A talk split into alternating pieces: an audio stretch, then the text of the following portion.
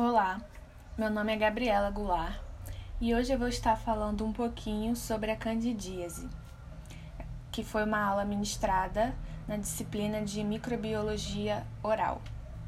Bem, para começar a falar sobre a candidíase, é bom a gente saber qual é o agente etiológico dessa patologia, que é a Candida albicans, que é um tipo de vírus. Ela é uma infecção fúngica causada por este fungo que eu acabei de falar.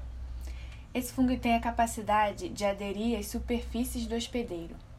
Na boca, a cândida ela resiste à remoção pelos efeitos do fluxo salivar e da deglutição. O processo de aderência da cândida é complexo e multifatorial, ou seja, depende de uma série de fatores. Uma delas é das características do hospedeiro e do fungo,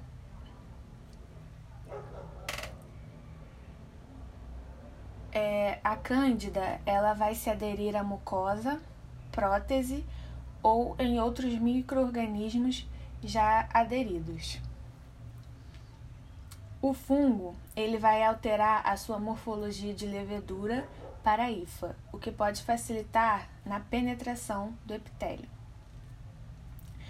Um dos fatores que pode causar essa doença do hospedeiro, um dos fatores do hospedeiro são próteses, uso de esteroides por inalação, redução do fluxo salivar e uma dieta rica em carboidratos. Além de é, deficiências nutricionais, uso de antibióticos de amplo espectro e desordens endócrinas, como a diabetes, por exemplo. É, hospedeiros também extremos de idade e imunossuprimidos. Existem é, dois tipos de, de, de candidíase que eu vou estar falando aqui, que é a candidíase pseudomembranosa e a candidíase eritematosa crônica.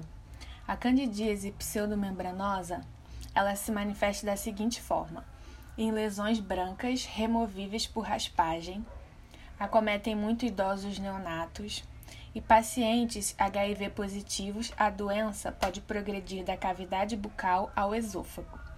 Agora, a candidíase eritematosa crônica. A gente chama também de estomatite eritematosa crônica ou candidíase associada à dentadura, em 65% dos casos. A mucosa ela vai ficar eritematosa, ou seja, avermelhada, em contato com a prótese. É mais comum isso acontecer no palato. E as causas são próteses mal adaptadas, falta de higiene adequada e a não remoção ao dormir. O tratamento que a gente pode. É, é, o tratamento que a gente pode utilizar é orientar o paciente à higiene oral, incluindo a prótese, e uma terapia antifúngica, podendo ser nistatina, anfotericina ou fluconazol. Também é bom a gente identificar problemas sistêmicos, como infecções oportunistas. E é isso.